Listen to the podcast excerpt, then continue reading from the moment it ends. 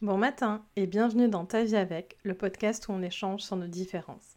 Je suis Leila Kadilouche, coach bien-être par l'autocompassion certifiée et aussi accompagnatrice au changement.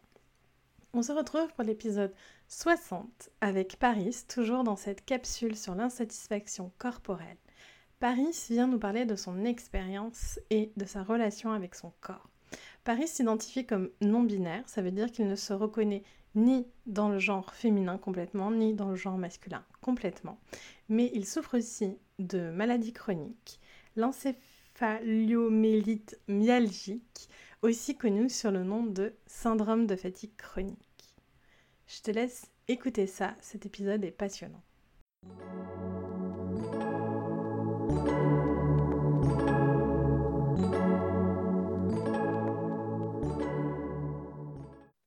Bonjour Paris. Bonjour. Est-ce que tu peux te présenter, s'il te plaît? Alors oui, je peux me présenter. Donc je m'appelle Paris, j'ai 26 ans. Euh, je suis une personne non binaire et qui est aussi atteinte d'encéphalomyélite myalgique, aussi connue sous le terme de euh, syndrome de fatigue chronique. Et concrètement, ça se traduit par le fait que j'ai une énergie euh, nulle et que je dors énormément et que c'est du coup j'ai une, une, vie euh, de personne handicapée très clairement. Euh, voilà, je pense que niveau présentation, euh, c'est à peu près tout. Enfin, ce qu'il y a à savoir dans les grandes lignes.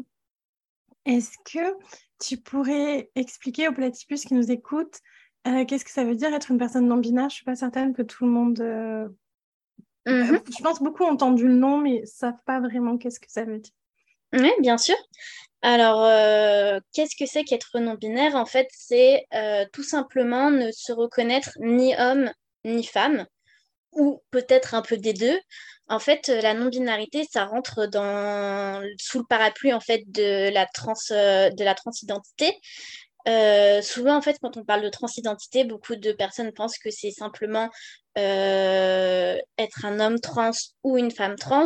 Je trouve qu'en fait, les identités de genre, c'est pas forcément binaire, justement, et que beaucoup de personnes, comme moi, par exemple, euh, se retrouvent bah, à pas se retrouver dans ce qu'est une femme, à pas se retrouver dans ce qu'est un homme. Et du coup, on se retrouve avec des identités qui sont vraiment plurielles, qui sont très individuelles, où euh, on va avoir euh, ben, des personnes qui des fois se sentent femmes, des fois se sentent hommes, des personnes qui se sentent ni l'un ni l'autre, des personnes qui se sentent un peu les deux, des personnes qui se sentent androgynes. Enfin, voilà. Moi, ma non-binarité telle que je la vis, c'est vraiment, et c'est très personnel parce que vraiment, c'est pas le, vécu de toutes les personnes non-binaires. Euh, moi, je le, je le vis vraiment comme une forme d'androgynie, en fait, où je me sens bien quand je suis à la fois dans le masculin et dans le féminin. Voilà. Donc, euh, donc c'est pour ça que mes pronoms sont il et elle. Et, euh, et voilà, c'est vraiment un vécu qui est personnel. Toutes les non-binarités, mais toutes les transidentités, en fait, sont extrêmement personnelles. Euh, et je pense que c'est important de le comprendre aussi, puisque même un homme trans ou une femme trans, en fonction de la personne, ne va pas vivre son genre et l'exprimer de la même façon. Donc euh, voilà. Merci. C'est important d'en parler parce qu'il y a peu de visibilité hein, sur ces sujets. Euh, euh, et, et, aussi, c'est toujours important de faire de l'éducation en fait, parce que en tant que, je sais pas moi, personne cis, genre hétéro, bah, c'est certain que on est peut-être moins confronté dans son quotidien à euh, cette diversité-là. Et, euh, et c'est important, enfin, moi j'ai vraiment la croyance que c'est important de, d'en parler et de comprendre pour euh, éviter les discriminations après, mais éviter aussi des choses qui peuvent faire mal, comme pas utiliser les bons pronoms, comme mégenrer, tout ça. Oui, totalement. Enfin, effectivement, on a vraiment besoin de représentation, on a besoin de, de dialogue, ce qui est vraiment super ces dernières années, c'est que justement, on, quand même, on commence à parler de la transidentité euh, vraiment sur les grands médias, etc. Les, les, les, gens commencent quand même à mieux connaître. Euh, on sort un peu de l'image de euh, genre du travelo ou de quelque chose comme ça. par contre, c'est vrai que bon, même dans ce qui est, dans ce qui est proposé, en tout cas encore pour le grand public, on est loin de sortir des, clichés et il y a encore besoin de beaucoup d'éducation. Et quelque part, hum, la non-binarité, c'est ce qui reste le plus méconnu parce que très souvent, en fait, euh, on, dit homme trans, femme trans, ok, les personnes cis arrivent à peu près à comprendre parce que ça reste dans la binarité en plus. Donc, euh, donc c'est rassurant, on se dit d'accord, il y a quand même une femme, il y a quand même un ou un homme, enfin voilà. Euh, ça devient un peu plus compliqué quand on est face à une femme trans ou un homme trans qui ne désire pas faire une transition complète.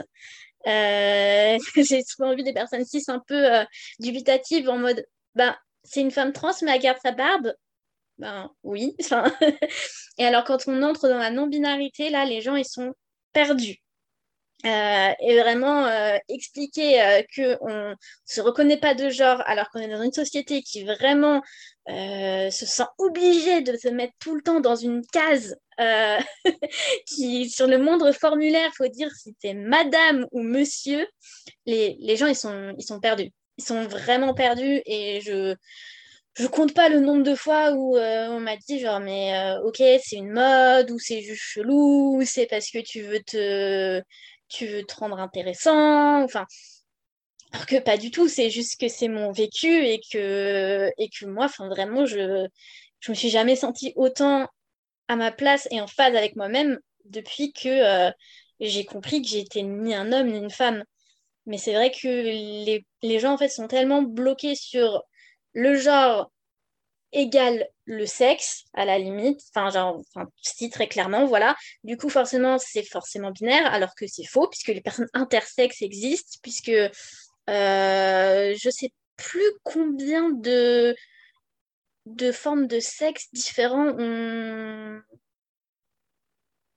les, scientifiques ont trouvé, mais c'est, énorme en fait. genre, on, se, on se rend compte si on lit les études qu'il n'y a pas deux sexes qui existent, il y a énormément de variantes, mais ça, les gens ne sont pas spécialement prêts à, à l'entendre non plus. Du coup, euh, du coup ouais, clairement, c'est vrai que la non-binarité et la transidentité et toutes ces choses-là, en fait, qui sont peu connues, on a besoin d'en parler. Euh, tout simplement pour arrêter de se faire péter la gueule dans la rue et, euh, et pouvoir être nous-mêmes aussi dans la vie de tous les jours, parce que c'est vraiment rarement le, le cas, en fait, sorti des espaces euh, safe. Et ben, c'est chouette, en fait, de pouvoir être soi-même au quotidien. C'est un confort.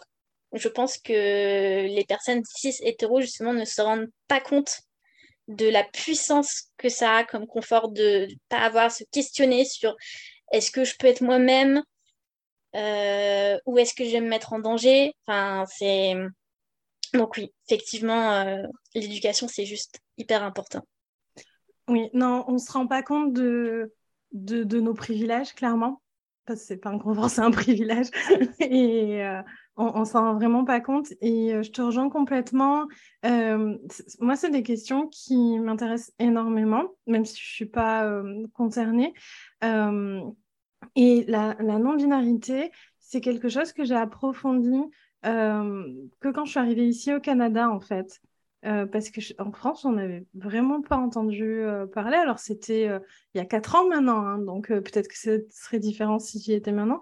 Mais en fait, ici, c'est un sujet que j'ai approfondi parce que sur les formulaires officiels, fédérales, quand tu arrives, mais provinciales aussi, il y a toujours une case pour les non-binaires. Tu vois, il y a homme, femme et, et non binaire. Et il y a euh, aussi euh, sexe assigné à la naissance, en fait. Euh, donc les, les, formulaires, je les ai trouvés plus, plus inclusifs, mais aussi il y a dans le, la communauté LGBTQ de S+, il y a aussi beaucoup d'informations sur les bispirituels par rapport aux autochtones, en fait de, de, au Québec. Euh, mais, mais c'est vrai que c'est un sujet dont on parle peu. On va revenir sur notre sujet du corps, puis on pourra refaire un podcast sur la non-binarité. Ce serait passionnant. Bah, moi, il n'y a pas de souci. On peut. Euh, je, je, suis là s'il y a besoin, avec plaisir. Euh, quel a été, toi, ton rapport à ton corps, Paris? Wow. C'est tellement vaste, mais tellement, tellement vaste je pense que toute ma vie, mon rapport à mon corps, il a été compliqué. C'est-à-dire que concrètement, donc moi je suis malade chronique depuis 2015, donc j'avais 19 ans à ce moment-là. Avant, j'avais un corps qui était très performant. Euh, qui me permettait de faire énormément de sport, d'être extrêmement actif, euh, qui correspondait aussi très bien aux, normes, euh, aux normes des magazines et autres. vraiment, j'avais, j'avais un corps de, j'avais de mannequin, clairement. et au lieu en fait de, d'avoir remercié ce corps pour tout ça, moi j'étais dans l'hyper contrôle de ce corps et toujours dans l'insatisfaction. Euh, notamment, j'étais complètement anorexique. Donc, euh, du coup, euh, j'avais un corps qui était génial, mais que j'ai maltraité. Et c'est quelque chose, honnêtement, que je regrette parce que c'est triste de ne pas m'être rendu compte à quel point, en fait, j'aurais pu être dans le dans la joie de ce corps et dans, le remerciement, en fait. Parce que en fait, je ne me rendais pas compte à quel point c'était puissant et beau qu'il puisse me permettre de simplement sortir tous les jours, faire du sport, euh, qu'il puisse euh, répondre euh, à, mes envies, en fait, tout simplement, et que je puisse sortir et vivre et voyager, etc. Et que, au pire, si j'étais fatiguée, je réglais ça en deux nuits de sommeil. Donc ça, c'est un peu quelque chose que je regrette parce que il aurait vraiment mérité ce corps que je, que je le congratule en fait et que je lui vraiment que, que je lui fasse un hôtel. et bah, ça n'a pas été le cas. Et, et donc en 2015, je suis, je suis tombée malade. Donc j'ai eu une mononucléose et en fait qui a laissé donc des, traces, des séquelles. Euh, qui font que ben, j'ai un corps maintenant qui est vraiment malade, euh, qui euh, est, très, est limité. Par exemple, en, en ce moment, je calculais ces derniers jours, je passe, je crois que je passe 6 heures en dehors de mon lit. Le reste du temps, je suis, je. Bon, je ne dors pas forcément, mais je suis alitée. c'est énorme, sachant que sur ces 6 heures-là, je ne suis pas je suis pas en pleine forme du tout. Euh, c'est rare pour moi de sortir de chez moi, c'est rare de, euh, pouvoir euh, vraiment faire des activités qui sont demandantes. par exemple, je ne vais pas faire du sport sur les 6 heures où je où je suis debout. Et, et du coup, vivre la perte d'un corps en bonne santé, c'est très difficile. C'est très difficile et et je pense que je vais passer par un peu toutes les phases avec mon corps. Euh, je je l'ai détesté, je l'ai plaint, je l'ai accepté, je l'ai aimé, je l'ai redétesté. Et hum, je pense que là où j'en suis aujourd'hui, euh, c'est un peu. En ce moment, je pense que je le subis plus qu'autre chose. Et, euh, et je pense aussi sincèrement que de toute façon, dans la maladie chronique, il y a une espèce, enfin, je pense qu'il y a une espèce de cycle euh, qui fait que je pense que de toute façon, ces phases-là vont, vont, plus ou moins s'alterner en fait pour toujours. Euh, où il y aura des moments où je serai dans l'acceptation et dans le d'accord, je te remercie, euh, gentil corps, pour le peu que tu arrives à faire parce que, ben, de rien, je sais que lui, il ne fait pas exprès d'être malade et qu'il fait son mieux. Et puis les moments où j'en ai marre et où j'ai juste envie de dire, mais euh, euh, emmenez-moi au garage pour les corps et on change les pièces qui sont cassées parce que j'en peux plus. Donc, euh, donc voilà, j'ai un rapport à mon corps qui, est, bah, qui est complexe et qui est vraiment dans un rapport de amour-haine variable. Tu disais que tu es passé par plein d'étapes certaines plus agréables, j'imagine, que d'autres. Et euh, la façon dont tu l'expliquais, j'avais l'impression que ça faisait un peu un cycle. Et là, ce que je me questionnais, c'est euh, la plupart des maladies chroniques, il n'y a pas de stabilité. Tu pas, euh, n'as pas tout le temps les mêmes symptômes, ils sont pas tout le temps à la même intensité, tes capacités changent en fait, parce que les gens souvent croient que tu es malade chronique ben euh, là, tu peux passer 6 heures en dehors de ton lit. Puis, euh, depuis 2015, tu peux passer 6 heures en dehors de ton lit. En fait, la plupart du temps, il y a une variabilité très grande. Est-ce que c'est pour ça que tu es repassé par plusieurs euh, étapes? Totalement. Effectivement, enfin, c'est depuis 2015, en fait, ma santé, elle a fait des, des hauts et des bas. Euh, il y a eu des périodes où j'étais capable d'étudier, euh, d'aller à, la fac, où je pouvais sortir régulièrement, j'allais boire des verres et tout. Enfin, j'avais pas une, grande vie non plus, mais euh, j'avais beaucoup plus de marge de manœuvre, on va dire. Et c'est vrai que dans ces moments-là, forcément, j'avais toujours des symptômes, mais c'était beaucoup plus viable, on va dire, beaucoup plus confortable. Et du coup, dans ces moments-là, j'étais beaucoup plus en paix avec mon corps parce qu'effectivement, j'étais moins dans le manque d'activité sociale, d'activité extérieure. Et euh, il y a eu d'autres moments où vraiment, euh, je me suis pris des claques énormes, en fait. Par exemple, ben, justement, en 2021, mars 2021, j'ai dû arrêter mes études pour lesquelles je me battais, du coup, euh, depuis 2015. Et là, mais là, mon corps, je l'ai, je l'ai haï en fait. Enfin, ce que j'ai vraiment haï, c'était la maladie. Mais malheureusement, la maladie, elle passe par le prisme du corps. Et c'est vraiment à ce moment-là, enfin, je, cette sensation d'être enfermé dans une enveloppe dont on veut pas en fait et contre laquelle on est impuissant, c'est d'une violence. Mais au-delà des, au-delà des mots, vraiment. Enfin, et c'est des moments où vraiment je me, suis retrouvée allongée dans mon lit à, pleurer, à frapper le matelas. Et, et je voulais me débattre et je voulais sortir de ce corps et je voulais que ce soit tout sauf ma réalité, que ce corps qui était malade et qui, et qui venait de me prendre ce pourquoi je me battais depuis des années et qui du coup me coupait de, de mon projet de vie et je me, je me voyais plus d'avenir, je comprenais plus ce que qui j'étais, ce que j'allais faire. Et, et là, dans ce moment-là, le corps, tu, le hais. Et tu le hais d'autant plus que, euh, que forcément, quand on est malade chronique, on a un corps qui réagit beaucoup à ce qui est fatigant. Et les émotions fortes, c'est fatigant. Donc forcément, on, a d'autant plus de symptômes. On se sent très mal. enfin, c'est une période où j'avais tout le temps la nausée, où j'avais tout le temps la tête qui tournait, où j'avais l'impression que j'allais tomber dans les pommes en, permanence, où je tremblais, où vraiment la moindre activité, euh, comme prendre une douche, après je devais aller m'allonger. Donc c'était le rapport était d'autant plus compliqué. Et, euh, et c'est vrai que forcément, quand on est dans des périodes comme ça, être dans la douceur et l'amour de son corps, c'est vraiment, enfin, à mes yeux, en tout cas, pour moi, c'est compliqué. Mm. Après, euh, quelque chose que j'ai toujours essayé de faire malgré tout, c'est que même dans les périodes où je le déteste, j'essaye d'être sympa avec lui. Parce que euh, de toute façon, a priori, si je force, euh, il aura toujours le dessus. mais, mais oui, très clairement, c'est les hauts et les bas de la maladie qui font aussi que que bah, le rapport au corps, il, est variable aussi. Quoi.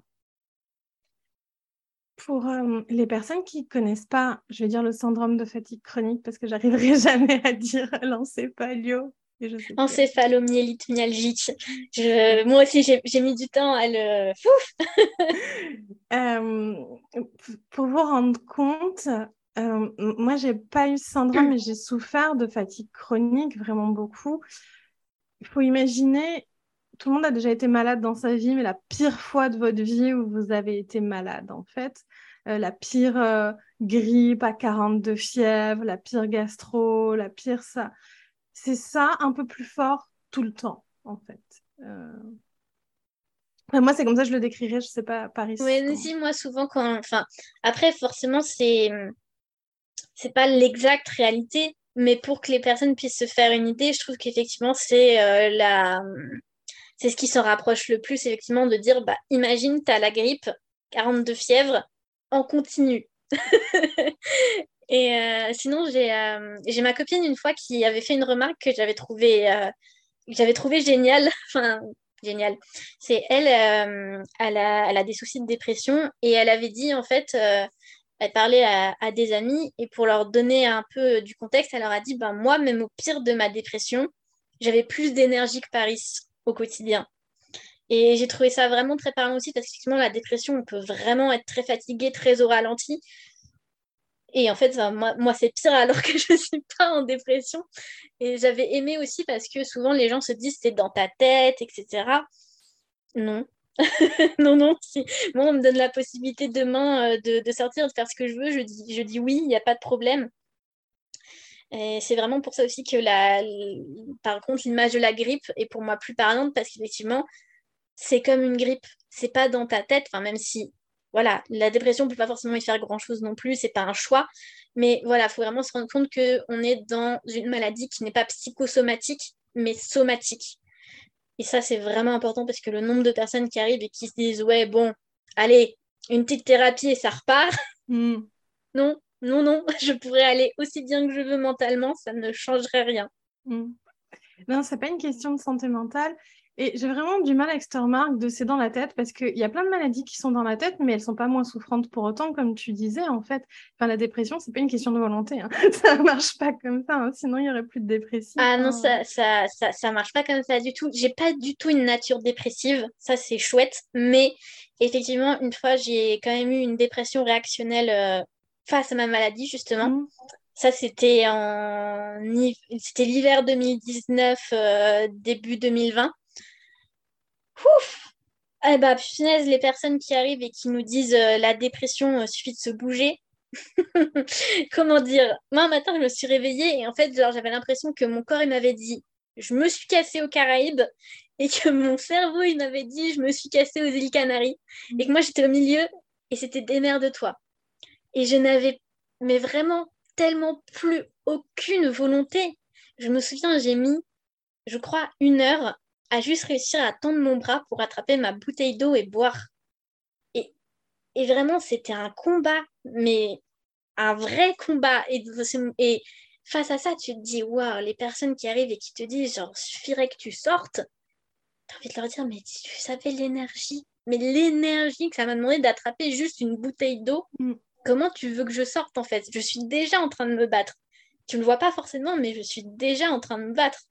Donc, bien sûr que les maladies mentales, c'est, ça n'a rien de simple en fait. Et c'est vraiment pas. Euh, dire c'est dans la tête, c'est, c'est juste que effectivement ça, c'est. Voilà, c'est pas généré par le corps, encore que la dépression, on puisse. On puisse l'avoir hein, via des analyses euh, de sang, via, des scanners, etc. c'est quand même une véritable maladie. Mais effectivement, c'est pas parce que c'est dans la tête que ça dépend juste de ta volonté c'est pour ça qu'on parle de maladie, justement.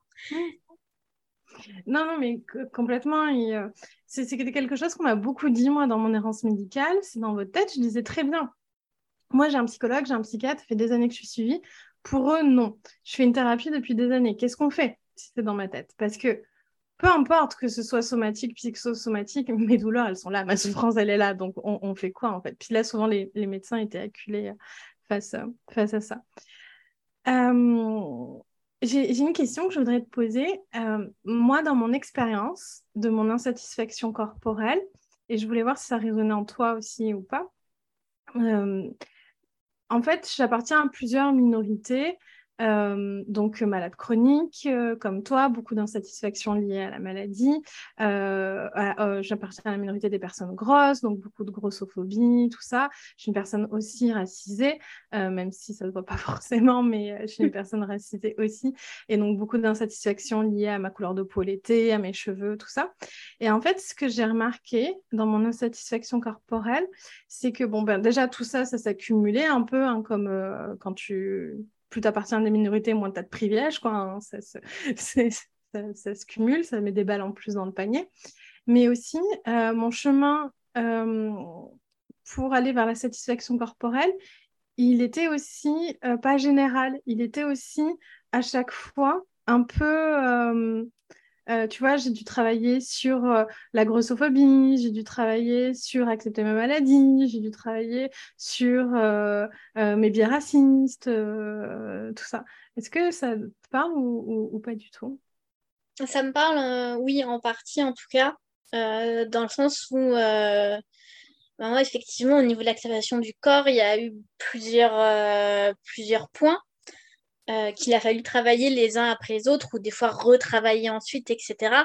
Euh, déjà, moi, du coup, comme je l'ai dit, on part euh, d'abord d'une personne qui faisait de l'anorexie du coup, déjà, il y a le rapport à la nourriture et aux formes du corps qui, qui ont été un gros travail dans accepter que notre corps puisse ne pas ressembler à un corps de magazine.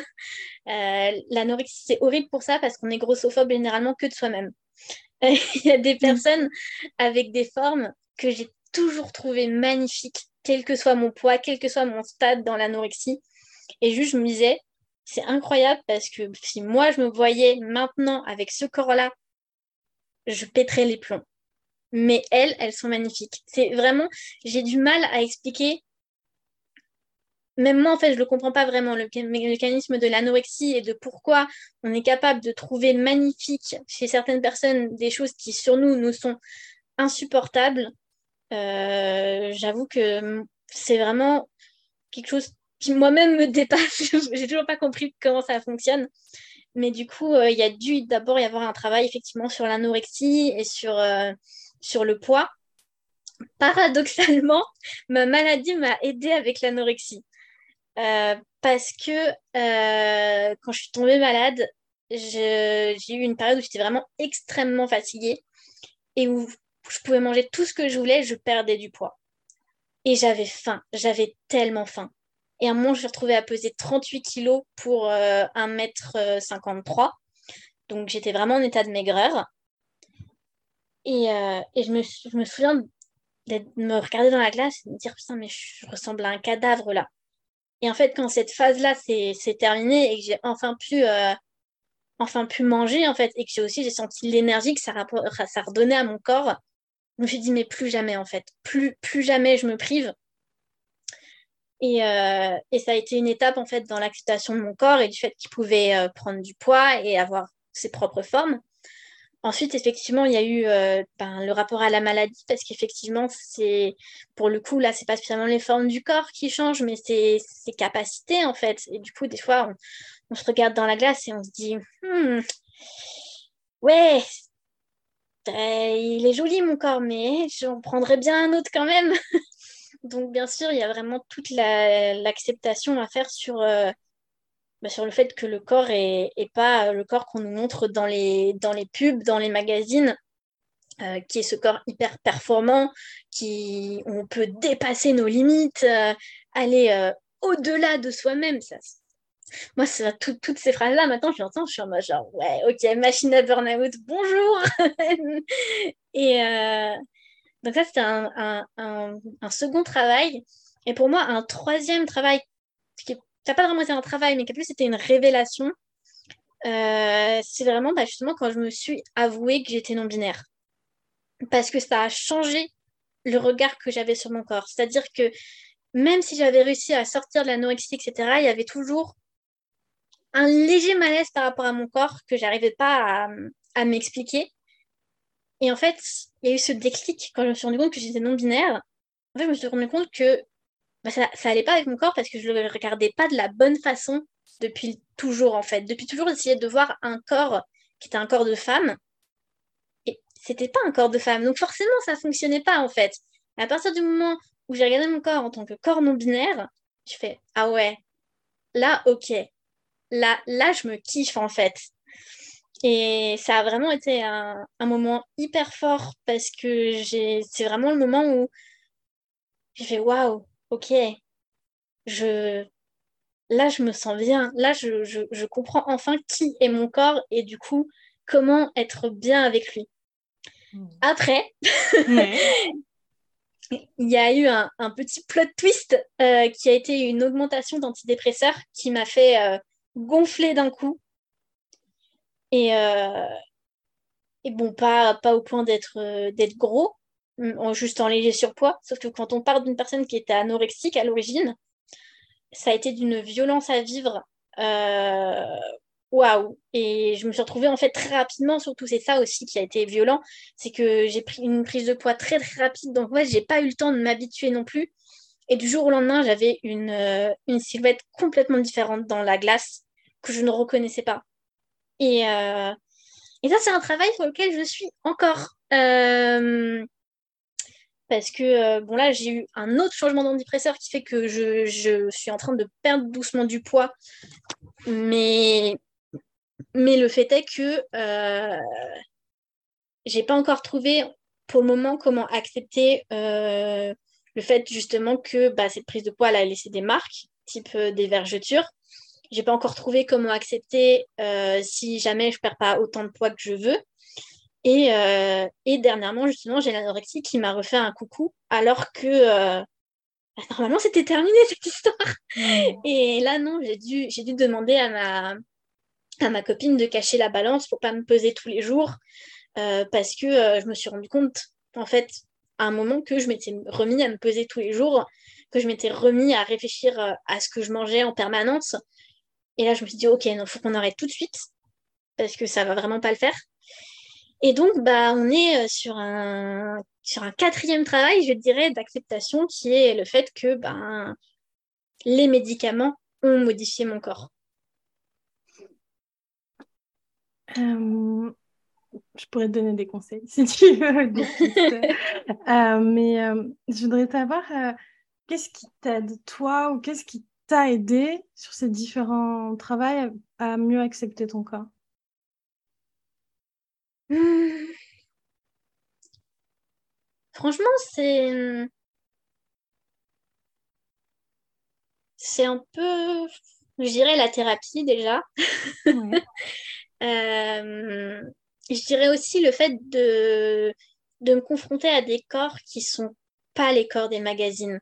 D'aller suivre sur Instagram, sur, euh, ben, surtout sur Instagram, en fait, des personnes qui ont des corps différents et qui sont quand même magnifiques et qui se mettent en valeur. De, de lire énormément de, de contenu euh, sur, sur l'anorexie, sur la maladie, mais aussi sur bah, comment kiffer son corps quand même. Et euh, un truc qui, moi, m'a toujours aidé personnellement aussi, et ça dès, euh, enfin, je vais pas dire dès le plus jeune âge, parce que non, j'ai dû commencer vers 15 ans, mais euh, ça a été de faire des photos de nu, en fait. Parce que on a un regard sur nous-mêmes qui n'est pas le même que celui que d'autres personnes ont posé sur nous. Et moi, j'ai toujours été en fait entourée de personnes qui faisaient de l'art, plus ou moins. Et notamment, ma meilleure amie au, lycée faisait de la photo et faisait du dessin. Donc un jour, elle m'a demandé de poser nu pour elle d'abord pour du dessin. Et rien que ça, c'était, c'était fort parce que quand j'ai vu les dessins qu'elle avait fait de moi, c'était pas du tout l'image mentale que j'avais de mon corps en fait, qui, est, euh, qui était déformée. Enfin, c'est pour ça qu'on parle d'ailleurs de dysmorphobie. C'est parce qu'on se perçoit beaucoup plus grosse ou beaucoup plus difforme qu'on ne l'est réellement.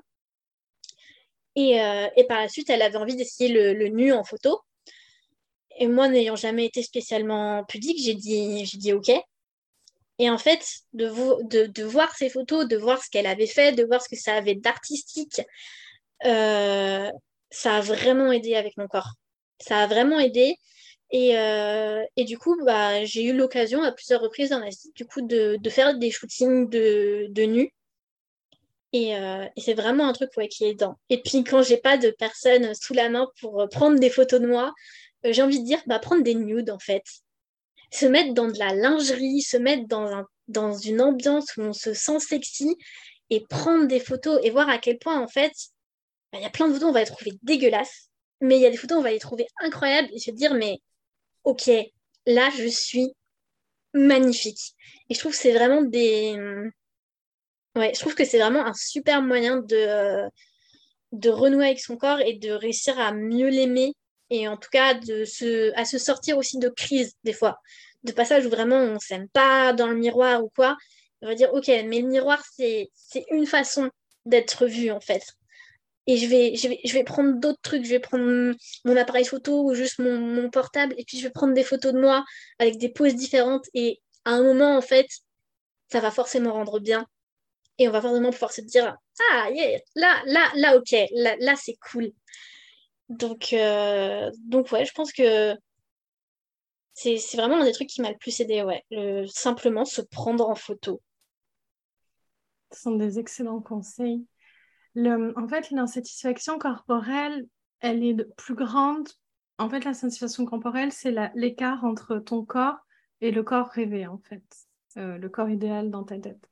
dans nos têtes, parce que pas que, que toi, et plus il y a une grande différence, plus il va y avoir d'insatisfaction euh, corporelle. Et ce qui est très difficile quand on a un corps qui change, c'est que il y a un travail à faire en fait, puis c'est plus une comparaison entre son corps et les magazines ou son corps et les autres, c'est une comparaison entre soi et soi avant en fait. Et donc quelque chose qu'on a été euh, et il y a re une habituation à faire, et c'est ce que tu euh, dis très bien. Il y a une habituation à refaire de l'œil, en fait, de, euh, de, de, de, ce nouveau corps. Et le, il y a vraiment aussi tout un travail à faire sur le modèle de beauté unique, que ce soit par rapport à la validité, la couleur de peau, la, grossophobie, un peu peu importe en fait sur ça. Et je trouve que ce qui peut être très aidant, et c'est mon avis, et ça ne marchera probablement pas pour tout le monde, mais c'est euh, de prendre ce travail-là d'un point de vue militantisme en fait. De, c'est pas qu'une question de soi et sa petite personne en fait. Si moi je m'accepte pas avec du poids en plus, qu'est-ce que ça veut dire de mon avis sur les personnes grosses? Qu'est-ce que ça veut dire en fait? Même si les autres femmes qui prennent du poids, je vais les trouver belles et tout. Si moi, je m'accepte pas, en fait, ça reste de la grossophobie, ça reste répandre ça. Est-ce que ça correspond à mes valeurs? Est-ce que c'est ce que je veux voir dans le monde et tout ça? Je trouve que le détacher de soi pour en faire un travail euh, un peu plus profond, euh, sociétal, très... enfin, pour moi, en tout cas, ça a été très aidant. Moi, je... enfin, j'ai déjà eu cette réflexion-là et euh, je pense pas que je puisse te rejoindre en fait là-dessus. Mmh. Euh, dans le sens où euh, j'ai très souvent culpabilisé de d'être mal par rapport à mon corps alors que il était justement enfin surtout quand j'étais au lycée ou quoi il était justement totalement dans les normes ma culpabilité elle m'a enfermée dans l'anorexie parce que je pensais pas avoir le droit d'en parler je pensais pas avoir le droit d'aller demander de l'aide parce que je me sentais euh, illégitime. Je me sentais illégitime parce que je savais consciemment que mon corps, il n'y avait rien à lui reprocher. Et, euh, et du coup, enfin, et dans la phase dans laquelle je suis encore aujourd'hui, en fait, qui est de nouveau une acceptation de prise de poids, je suis parfaitement consciente que, euh, que mon poids est un poids parfaitement normal, euh, qui n'est pas à risque de santé, qu'il y a plein de personnes qui peuvent avoir un, enfin, qui, peuvent trouver mon corps beau. Et en fait, enfin, même si effectivement je parle de grossophobie inter internalisée, parce que c'est le cas, hein, forcément, je pense qu'il n'y aurait pas tous ces dictats, je vivrais mieux mon corps. Euh, je pense que ça touche pas que à ça, en fait. Je pense que l'image qu'on a de nous-mêmes et de notre silhouette, etc., des fois aussi, c'est juste tellement personnel. Ça juste, enfin, je, je suis pas vraiment certain que si j'étais dans une société qui me disait genre tous les corps sont magnifiques, mhm. Euh, je serais quand même pas en train d'avoir du mal avec ma silhouette actuelle. Ah, et, mais je, comprends ce que tu veux dire dans le sens où effectivement, ben, c'est vraiment une réflexion que j'ai eue d'ailleurs et où je m'en suis énormément voulu, c'est-à-dire d'être, d'être là et de me dire, mais moi, je suis pour qu'on dise que tous les corps sont magnifiques parce qu'ils le sont et que je le pense réellement. Et pourtant, pourtant j'agis de façon grossophobe avec mes TCA, avec le regard que je porte sur moi. Et j'ai pas de réponse là-dessus en termes de est-ce que c'est bien ou est-ce que c'est mal. Moi, là où j'en suis, c'est juste que j'ai envie de dire que c'est malheureusement comme ça et que vraiment, pour avoir euh, essayé de penser ça du façon, en termes de militantisme, euh, enfin, ça fonctionne pas pour moi en fait. C'est-à-dire que si, si je me dis, genre, juste, euh, je dois faire euh, la. Si, j'essaye de me dire, je, je dois aimer mon corps et, et, dire que je le trouve magnifique ou quoi par militantisme, bah, je peux le faire, mais ça sera pas ce que je ressens au fond en fait. Je continuerai de me trouver dégueulasse dans la glace. Ouais, alors c'est un débat hyper intéressant et je voudrais amener peut-être quelques précisions, quelques nuances à ce que je voulais dire, dans le sens où je pense qu'on ne doit jamais culpabiliser d'avoir des insécurités par rapport à son corps. Si tu veux une souffrance de prendre un kilo et d'avoir euh, un poids euh, dit normal par la société ou la souffrance euh, de faire 300 kilos, eh, eh, c'est une souffrance. Enfin, ça se compare pas à la souffrance. C'est pas. Je pense pas qu'on doit culpabiliser ou se dire que non, mais attends, mon poids, il n'est pas assez haut que ça, je devrais pas avoir des problèmes avec ça ou quoi. En fait, enfin, le, la souffrance, c'est la souffrance et le, l'insécurité par rapport à son corps, c'est l'insécurité par rapport à son corps, en fait. Et le fait de se dire, par exemple, si tu prends un exemple de, ben moi, je devrais pas struggler, enfin, je devrais pas avoir de problème avec mon corps parce que mon poids est pas si élevé, alors que cette personne, son poids est très élevé, ben, pour moi, ça, c'est de la grossophobie aussi, en fait, tu vois, de, d'avoir ces réflexions-là. Et je pense que avoir de l'insécurité sur son corps, ben, d'autant plus dans notre société et tout ça, c'est euh, complètement logique, en tout cas, euh, et très souffrant pour, euh, pour beaucoup de personnes et qu'il faut en parler. Et c'est pour ça que dans les épisodes, j'ai invité plein de profils différents, peu importe les corps, peu importe qu'est-ce qui fait au final qu'on vit de l'insatisfaction euh, corporelle. Et il n'y a pas à culpabiliser ou, avoir honte de ça. Euh, par contre, je pense que c'est notre responsabilité de regarder d'où viennent ces croyances-là, d'où viennent ces euh, ces biais-là, d'où viennent ces... tout ça, enfin, en fait, voilà, d'où ça vient? Et euh, est-ce que on est d'accord avec ça? Et c'est pas parce que on n'est pas d'accord que ça va s'enlever. Hein. On est bien d'accord, c'est un travail qui est extrêmement complexe et c'est absolument pas aussi simple de dire que euh, tous les corps sont beaux et, j'aime mon corps, donc ça y est, j'ai plus de problème avec mon corps. C'est très complexe. Mais tu vois, de faire déjà ce que tu dis là, de reconnaître que c'est de la grossophobie internalisée, puis que toi, tu n'es pas d'accord avec ça, parce que tu veux que tous les corps, et puis que tu n'as pas de solution aujourd'hui, parce que c'est ta vie et c'est ta réalité, et que c'était problématique à toi, en fait, tu, fin, de, de, de, de ça.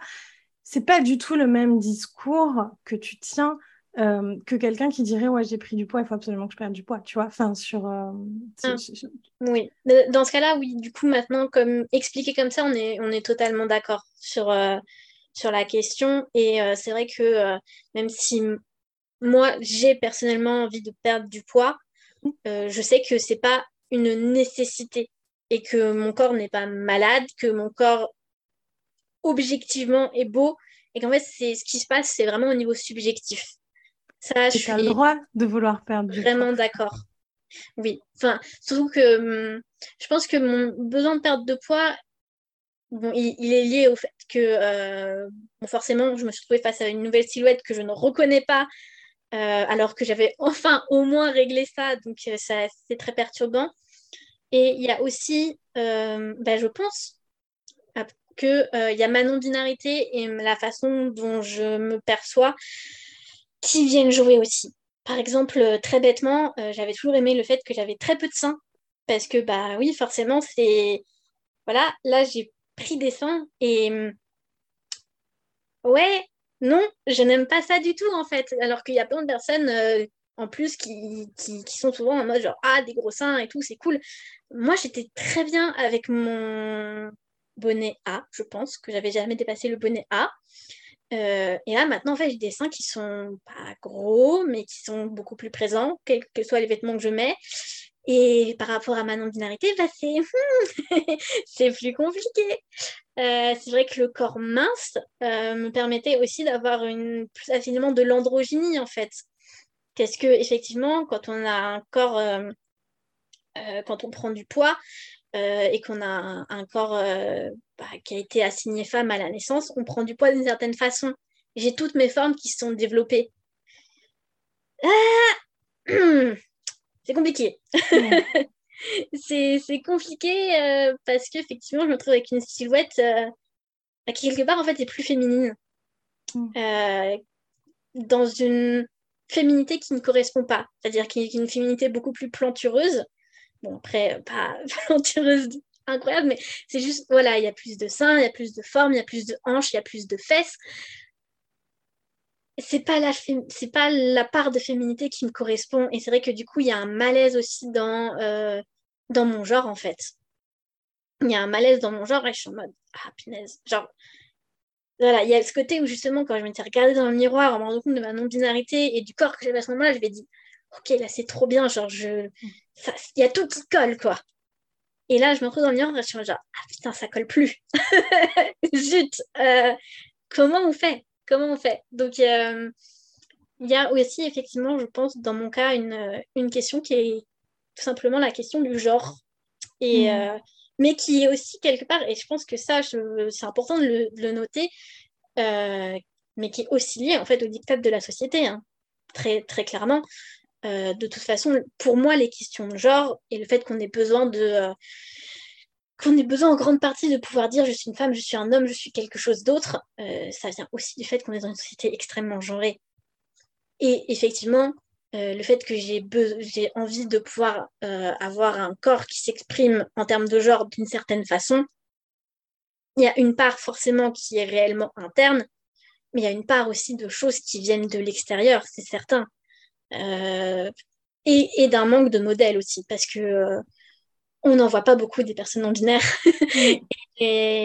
et, beaucoup des personnes non binaires euh, qui sont connues, en fait, sont des personnes qui sont extrêmement androgynes. Mm. Et l'androgynie, souvent, on la lie à des personnes qui ont un corps très mince, justement.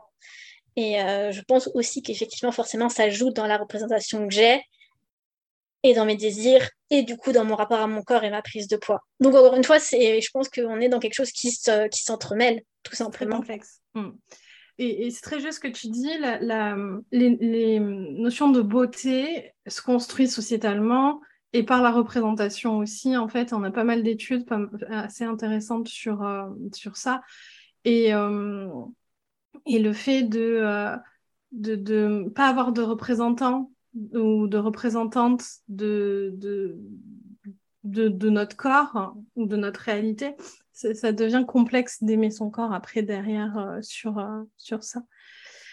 Euh, et, je voulais juste préciser que ma croyance aussi est que on n'a pas à culpabiliser quelqu'un parce qu'il veut perdre du poids, peu importe la raison qui fait que la personne veut perdre, perdre du poids on a le droit de vouloir perdre du poids en fait.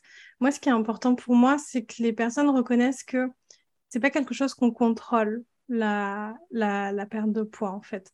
Euh, en tout cas, qu'on contrôle de manière euh, saine pour la santé euh, mentale. et que et, et, le poids est relié à plein de facteurs et dont un que tu amènes aujourd'hui qui est la médication aussi. Euh, euh, et, et, ta prise de poids n'est pas liée à ce que tu as mangé, est liée à ta médication euh, en fait. et le, le, le poids, c'est aussi une question sociétale, c'est aussi une question de privilège selon ce qu'on peut acheter, c'est une question génétique, c'est une question du nombre de régimes qu'on a fait. c'est quelque chose de beaucoup plus complexe que euh, faire un régime, euh, manger quand tu as faim, arrêter quand tu plus faim, et, et, c'est pas forcément quelque chose qu'on euh, qu'on contrôle, et ça c'est important pour moi de, de, le dire, mais c'est pas pour ça qu'on n'a pas le droit de vouloir perdre du poids. Mm. Après, ce que je trouve intéressant fait de reconnaître, et c'est tellement important que justement le poids, on, a une, on, a on a un contrôle limité dessus, c'est justement, ça permet aussi de, comprendre qu'à un moment, il y a des choses, on doit les accepter.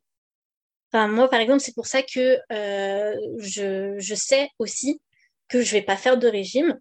J'en ai jamais fait et c'est hors de question parce que ça me remettrait dans l'anorexie à une puissance que je ne peux même pas imaginer. Donc, euh, je ferai jamais de régime de toute ma vie, ce serait suicidaire. Euh, et du coup, il y a une part de moi qui sait que ben, je vais perdre ce que je vais pouvoir perdre en fait et que le reste, ça doit être un travail d'acceptation.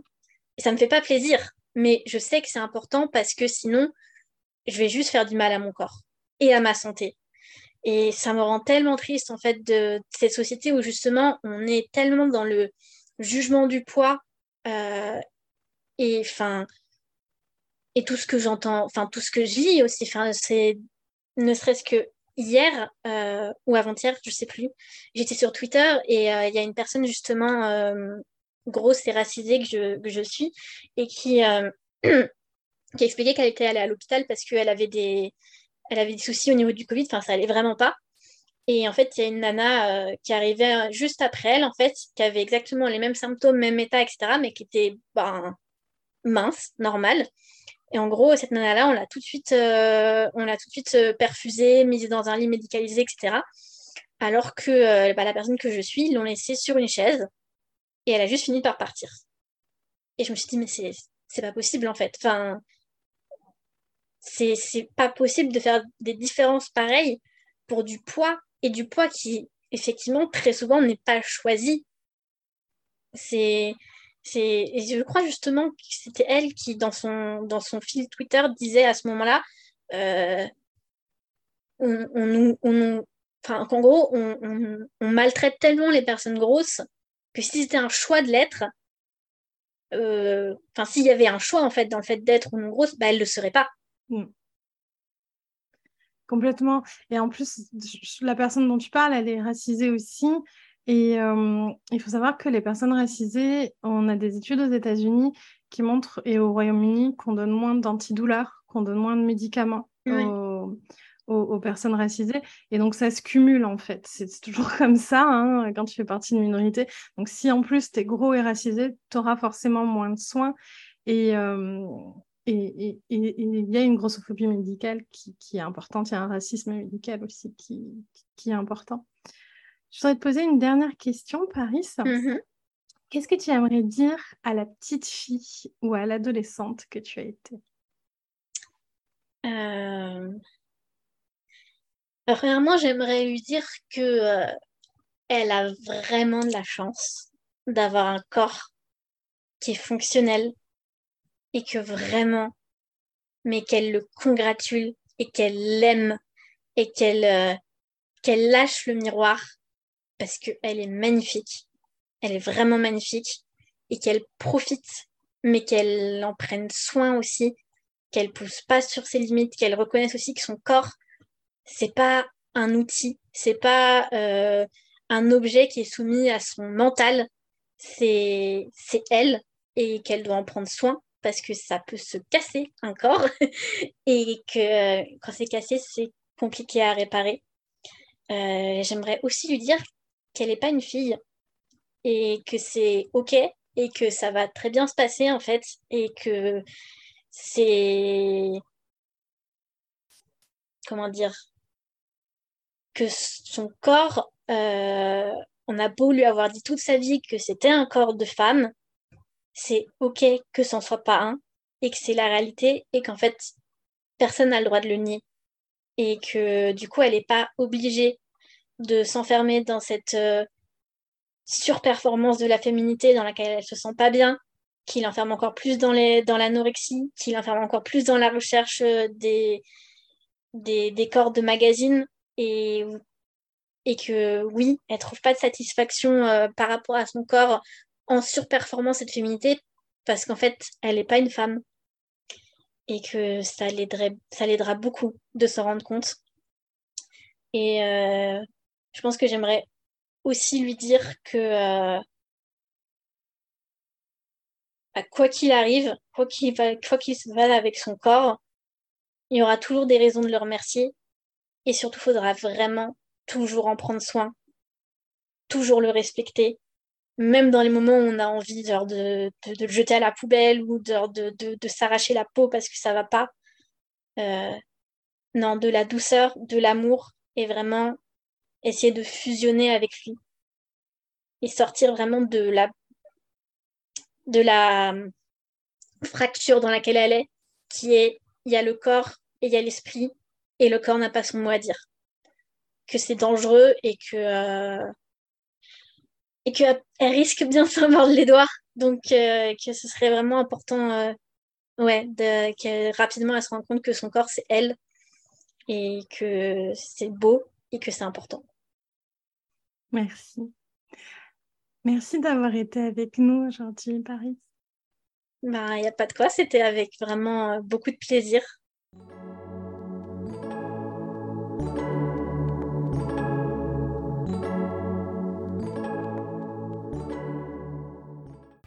Merci d'avoir écouté cet épisode jusqu'au bout. Si tu souhaites en savoir plus sur mes accompagnements, n'hésite pas à me suivre sur Instagram, Facebook ou sur notre site internet www.lklcoaching.com. Force et amour à toi